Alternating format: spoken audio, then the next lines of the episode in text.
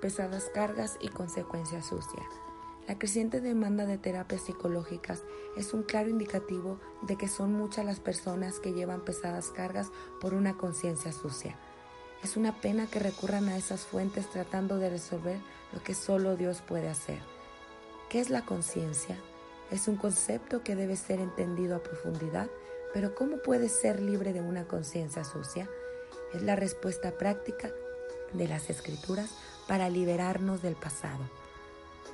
En el Nuevo Testamento encontramos la palabra conciencia 32 veces, hallando que la mayoría de ellas se encuentra en los escritos de Pablo.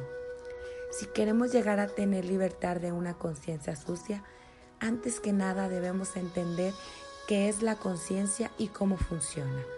Para entender este tema tan importante, vamos a tomar tres pasos. El primer paso es la definición de la conciencia. La palabra conciencia en castellano derivado de dos palabras, con y ciencia, es decir, con conocimiento, es esa voz interna, sensible y que a la vez actúa como árbitro entre el bien y el mal. Nos avisa cuando en palabras, pensamientos o hecho algo no concuerda con lo bueno.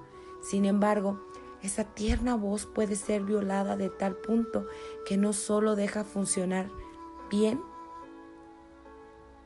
sino que aún puede llegar a dejar de funcionar totalmente. La palabra en el texto bíblico en original griego es sineidesis. Es también una palabra compuesta por dos palabras, sin, con y oída. Conocer adentro de uno mismo.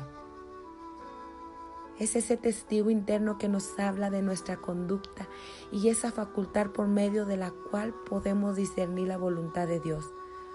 Otra definición dice, es el proceso de pensamiento que nos hace distinguir entre lo que es moralmente bueno o malo.